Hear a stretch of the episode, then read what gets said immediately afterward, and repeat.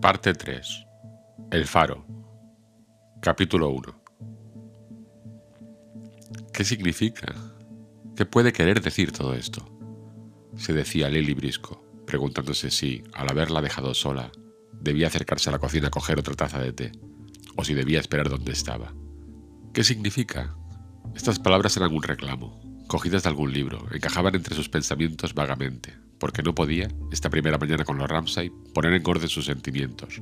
Solo podía hacer que esta frase resonase en el vacío de su mente hasta que estos vapores se hubieran desvanecido. Porque, de verdad, ¿qué es lo que sentía al haber regresado tras todos estos años?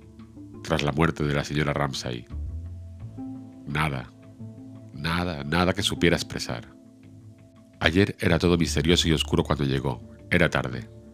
Ahora estaba despierta, en el lugar de siempre en la mesa del desayuno, pero sola.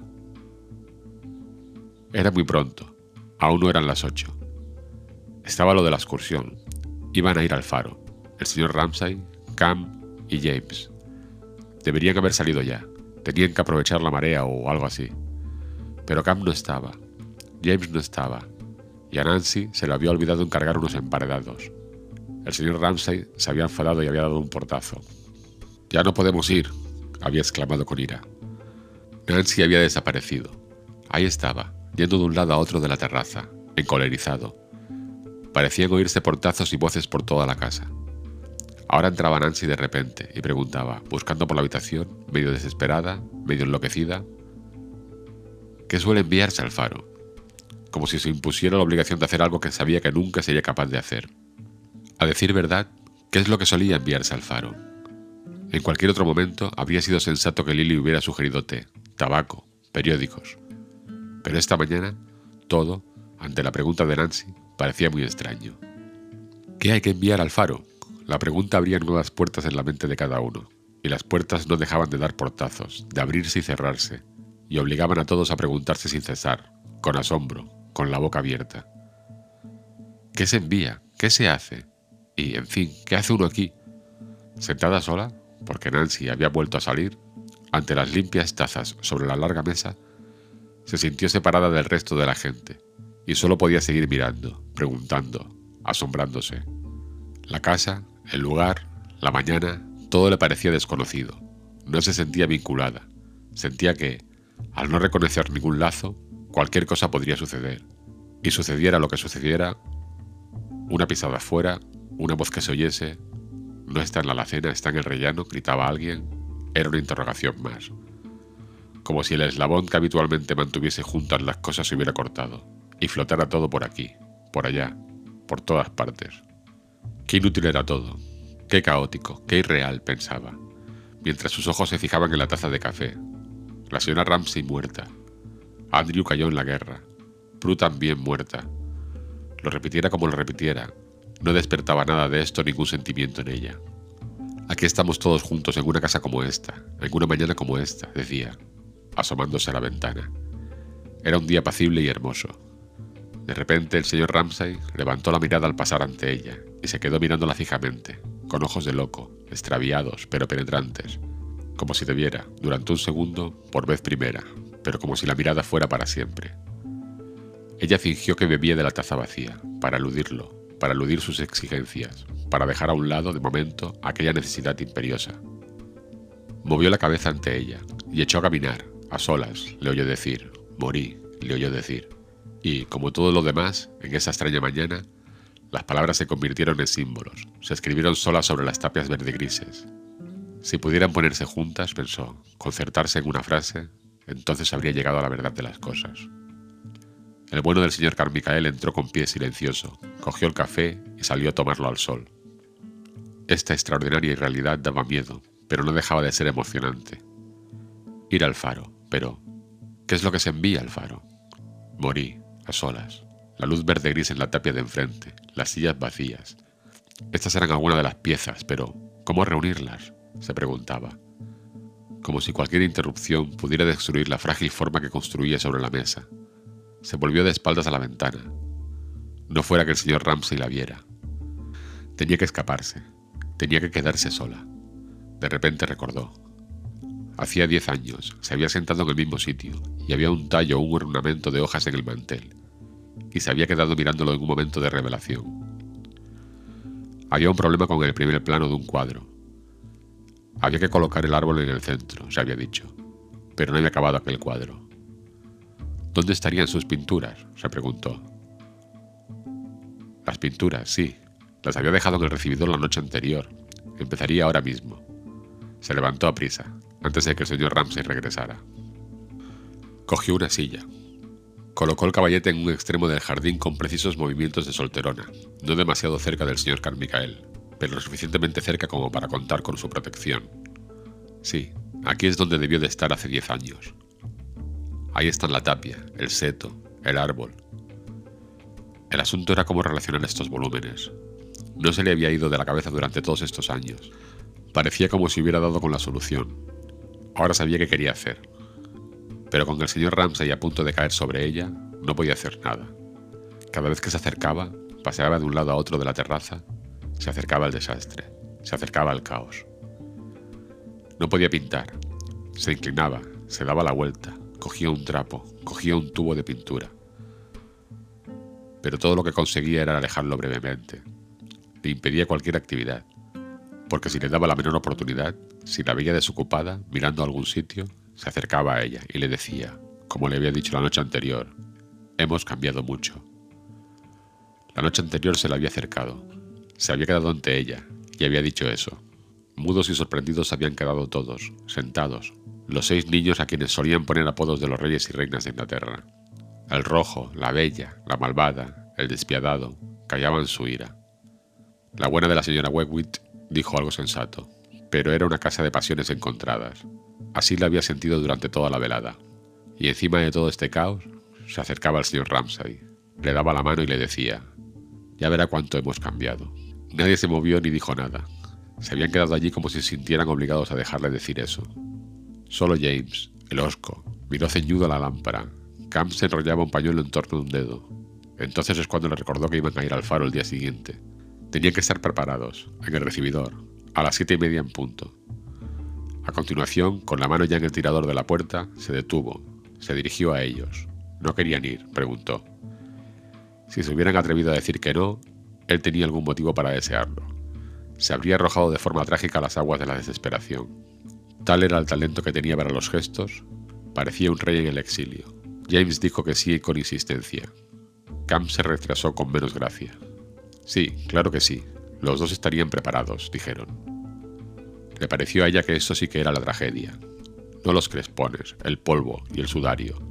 La coerción sobre los niños lo era, la sumisión de sus espíritus. James tenía 16 años, Cam 17, quizá. Había levantado la mirada buscando a alguien que no estaba allí. A la señora Ramsay, tal vez.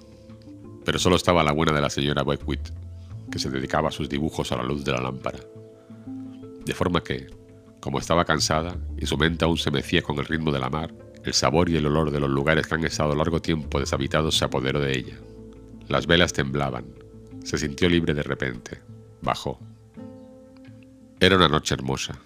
Las estrellas brillaban, las olas se oían cuando subió la escalera. La luna los sorprendió, enorme, pálida, cuando pasaban ante la ventana del rellano. Se había dormido al momento. Puso el lienzo con decisión sobre el caballete, como si fuera una barrera, frágil, pero lo bastante buena como para defenderse del señor Ramsay de sus exigencias. Hacía lo que podía, cuando él estaba de espaldas, para apinar el cuadro. Aquí, la línea, allí el volumen. Pero no había manera que se vaya a una distancia de 50 pies, que no te hable, que no te vea. Aún así, se filtraba, prevalecía, lograba imponerse. Todo lo cambiaba. No podía ver el color, no podía ver las líneas. Incluso de espaldas, lo único que podía hacer era decirse, dentro de poco lo tendré aquí, pidiéndome. Algo que sabía que ella no podía darle. Rechazaba un pincel, elegía otro. ¿Cuándo vendrán los chicos? ¿Cuándo se irán todos? Se movía nerviosa, este hombre, pensaba, cada vez más enfadada, nunca dado, siempre recibe. Ella, por su parte, se vería obligada a ofrecer. La señora Ramsay había dado, dar, dar, dar. Por eso había muerto. Solo así había podido dejar todo esto. En verdad, estaba enfadada con la señora Ramsay. Con el pincel temblando levemente entre los dedos, miró hacia el seto, el escalón, la tapia. Todo era obra de la señora Ramsay. Estaba muerta, Aquí estaba Lily, a los 44, perdiendo el tiempo, incapaz de hacer nada, ahí puesta, jugando a pintar, jugando a lo que no jugaba nadie, y todo era culpa de la señora Ramsay. Había muerto. Estaba vacío el peldaño en el que se solía sentarse. Había muerto. Pero, ¿por qué repetir esto una vez tras otra? ¿Por qué esa pretensión de hacer aflorar unos sentimientos de los que carecía? Había una suerte de blasfemia en ello. Todo estaba seco, ajado, consumido. No deberían haberla invitado. A los 44 uno no puede perder el tiempo, pensaba. Detestaba jugar a pintar. Un pincel, lo único de lo que se fiaba en este mundo de lucha, desdicha y caos. Con eso no debería jugar una, ni a sabiendas. Era algo que detestaba. Pero él la obligaba. No tocarás el lienzo, parecía decirle, cayendo sobre ella, hasta que no me hayas dado lo que quiero de ti. Aquí estaba una vez más, junto a ella, exigiendo, enfadado. Muy bien, pensaba Lily desesperada, dejando caer la mano izquierda. Más sencillo será darlo por concluido. Seguro que podré pintar de memoria esa luz y la expresión entusiasmada, la rapsodia, la entrega que en tantas caras de mujeres había visto, en la de la señora Ramsay, por ejemplo, cuando en alguna ocasión como esta estaban bañadas. Podría recordar la mirada de la señora Ramsay, en una efusión de consuelo, de complacencia por la recompensa que recibían, y que, aunque ella no entendiera los motivos, era evidente que les otorgaba la más suprema bienaventuranza de la que la naturaleza humana es capaz. Aquí estaba, junto a ella, y le daría lo que pudiera. Capítulo 2 Parecía haber encogido, pensaba él. Le parecía algo flaca, descamada, pero era atractiva, le gustaba. En tiempo se había hablado de que quizás acabara casándose con William Bankers, pero luego no había pasado nada. Su esposa la quería mucho. Durante el desayuno él había perdido un poco los nervios, pero este era uno de esos momentos en el que él era presa de esa necesidad inaplazable. Una necesidad de la que no era consciente, de acercarse a cualquier mujer, de obligarla, no le importaba cómo. Tan grande era la necesidad a darle lo que quería, consuelo. ¿La cuidaban bien? le dijo. ¿Tenía de todo? Sí, gracias, de todo, dijo nerviosa Lady Brisco. No, no podía hacerlo. Debería haberse dejado arrastrar por alguna ola de fusión de consuelo. La exigencia de él era tremenda, pero se quedó quieta. Hubo una horrible pausa. Ambos miraron la mar. ¿Por qué pensaba el señor Ramsay mirar la mar si estoy yo aquí? Deseaba que estuviera en calma, para que pudieran desembarcar en el faro, dijo ella. El faro, el faro. ¿Qué tendrá eso que ver? pensaba él con impaciencia. Al momento, con la fuerza de un ventarrón primigenio, porque ella no pudo contenerse más tiempo, salió de él un gemido tal que cualquier otra mujer en el mundo habría hecho algo, habría dicho algo, cualquiera, pero no yo, pensaba Lily, borrándose amargamente de sí misma, que no soy una mujer, sino seguro que soy una solterona seca, malhumorada y gruñona. ¿Es que no se daba cuenta de que quería de ella? Entonces le dijo que tenía un motivo personal para desear ir al faro. Su mujer solía enviar cosas a los de allí, había un pobre muchacho que tenía cosalgia, el hijo del torrero. Suspiró con todas sus fuerzas, suspiró de modo significativo. Lo único que Lily deseaba era que esta inmensa inundación de dolor, esta insaciable hambre de consuelo y esta exigencia de que se rindiera a él incondicionalmente, que, sin embargo, no le impedirían seguir teniendo tristezas para abastecerla durante el resto de su vida, se apartaran de ella. No dejaba de mirar hacia la casa, esperando que de ella procediera alguna interrupción, se desviaran, antes de que la arrastraran sus comentes. Estas excursiones, dijo el señor Ramsay, moviendo la punta del pie sobre el suelo, son muy tristes. Pero Lily seguía sin decir nada. Es un mueble, es una piedra, se dijo. Cansan mucho, dijo, mirándose las manos, de forma tan enfermiza que a ella le vinieron náuseas. Actuaba, se dijo, estaba interpretándose a sí mismo. ¿Es que no iban a aparecer nunca? se preguntaba. Ya no podía soportar más tiempo el peso de tanta tristeza. No podía soportar, ni por un momento más, los pesados ropajes del dolor. Había adoptado una pose de decrepitud superlativa. Incluso se movía junto a ella con algo de torpeza. Seguía sin poder decir nada.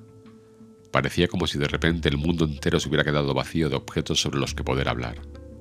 Se daba cuenta, con algo de sorpresa, de que la mirada del señor Ramsey parecía posarse en la hierba y parecía descolorarla, y que esa misma mirada arrojaba un velo de luto sobre la figura placentera, soñolienta, robicunda del señor Can Michael, que leía una novela francesa sentado en una tumbona.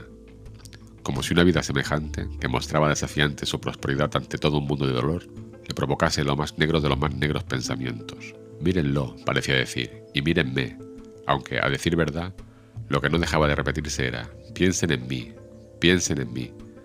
Ay, si ese bulto pudiera acercarse a prisa, pensaba Lily, si hubiera puesto el caballete una yarda o dos más cerca de él, un hombre, cualquier hombre, hubiera detenido esta fusión, habría impedido estos lamentos. Era una mujer, eso es lo que le enfadaba. Una mujer debería haber sabido cómo tratar esto. Esto, lo de quedarse muda, la desacreditaba por completo, sexualmente. Había que decir. ¿Qué había que decir? Ah, señor Ramsay, querido señor Ramsay. Esto es lo que la señora Beckwith, esa educada anciana que hacía dibujos, le habría dicho el momento, acertadamente.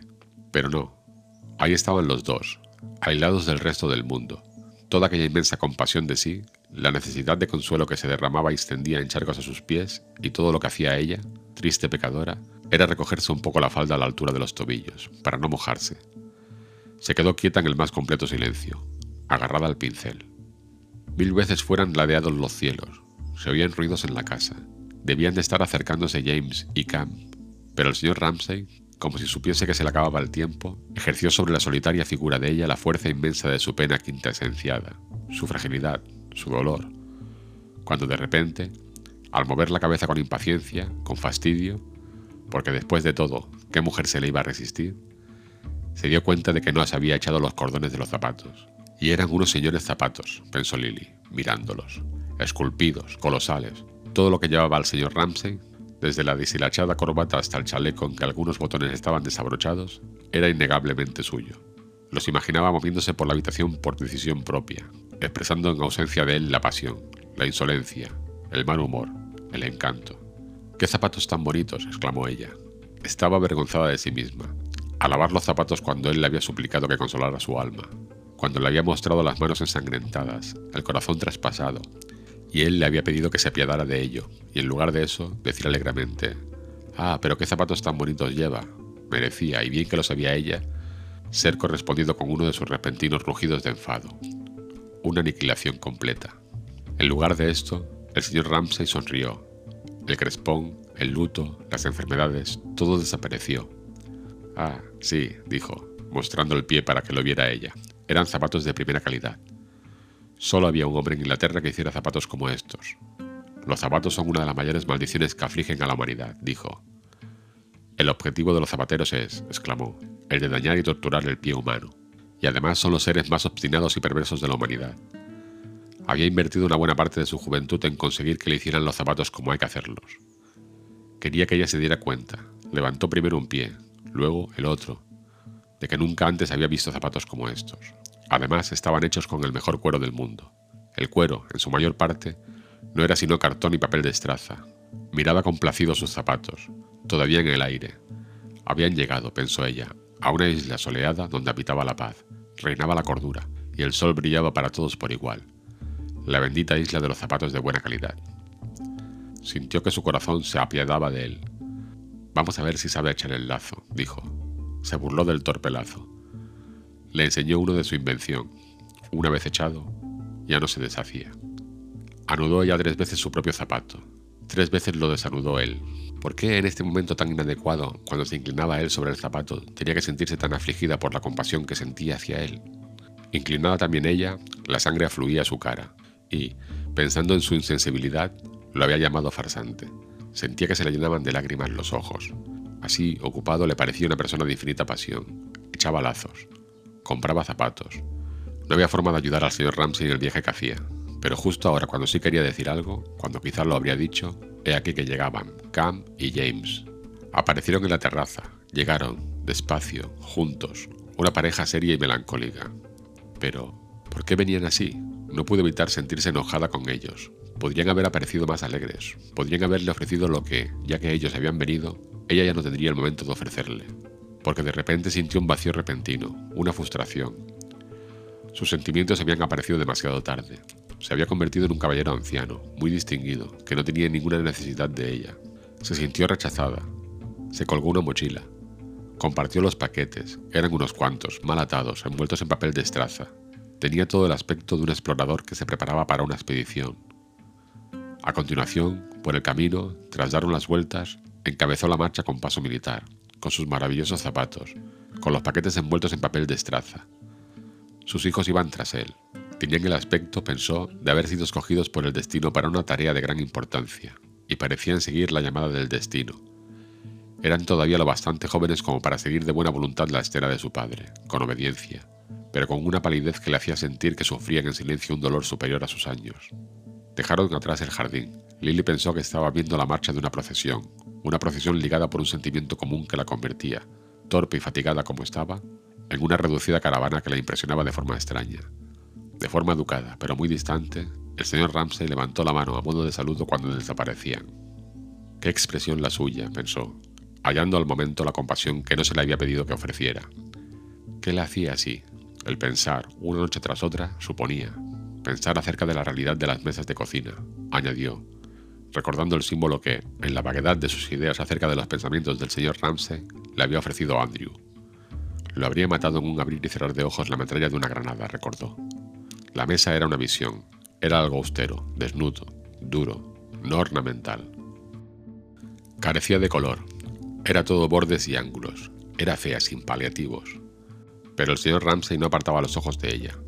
Nunca se consentía distracciones o engaños, hasta que su cara también se deterioró, se hizo ascética, y participó de esta belleza sin ornamentos que tan profundamente la había impresionado. Recordó entonces, donde él la había dejado, todavía con el pincel en la mano, que también habían habido preocupaciones que lo consumieron, no tan nobles. Ha debido de tener sus dudas acerca de esa mesa, pensaba ella. Si se trataba de una mesa de verdad, si se merecía el tiempo que le dedicaba, si, después de todo, sería capaz de hallarla. Había tenido dudas, pensaba, o si no, habría exigido menos de quienes lo rodeaban. De eso es de lo que se quedaban hablando a veces hasta altas horas de la noche, pensaba. Y al día siguiente, la señora Ramsey tenía aspecto de cansancio, y Lily se enfurecía con él por cualquier cosilla sin importancia. Pero ahora no tenía con quién hablar de esa mesa, ni de los zapatos, ni de los lazos, y era como un león que buscase una presa que devorar. Y había un toque de desesperación en su cara, de exageración, que a ella le preocupaba, y que le hacía estirarse la falda cuando estaba ante él. Luego recordó, se trataba de una resurrección repentina, un fulgor intenso, cuando alababa los zapatos, una recuperación repentina de vitalidad e intereses en las cosas humanas ordinarias, que también cesó y se transformó, porque cambiaba incesantemente y no ocultaba nada, en esa otra fase última que a ella le parecía nueva, y que, lo reconocía, le hacía avergonzarse de lo irritable que la volvía, cuando parecía como si él se hubiera desprendido de preocupaciones y ambiciones, y con la esperanza del consuelo, y con el deseo de ser alabado, hubiera entrado en otra región, lo hubiera colocado, como por curiosidad, inmerso en un mudo coloquio, soliloquio o diálogo, a la cabeza de aquella mínima procesión fuera del alcance de una. ¡Qué expresión tan extraordinaria! Sonó un portazo.